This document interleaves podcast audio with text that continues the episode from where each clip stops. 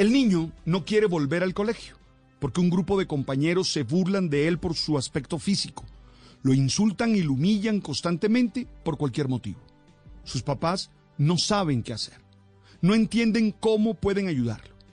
Escucho sus comentarios y pienso en la noticia que leí ayer que mostraba que en Colombia 8.981 casos graves de bullying fueron recolectados desde el 2 de enero del 2020 y el 20 de diciembre del 2021. No olvidemos que el bullying o acoso escolar tiene que ver con la violencia verbal, física o psicológica que se da de manera frecuente y sistemática entre los niños o los adolescentes en el colegio.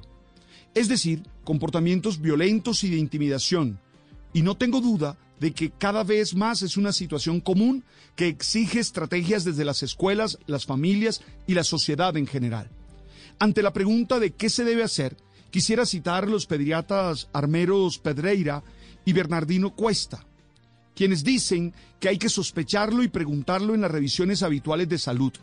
Si hay indicios, creer de entrada al niño, pero teniendo serenidad y sentido común.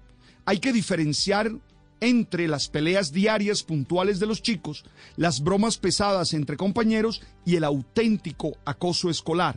Por tanto, ante una sospecha fundada, hay que contener y apoyar psicológicamente al niño, preguntándole directamente y asegurando que se le va a ayudar. Los padres se encuentran ante algo muy culpabilizante, doloroso y que produce ansiedad. Los padres se encuentran en la necesidad de ayudar a su hijo y algunas veces sienten que no han sabido protegerlo.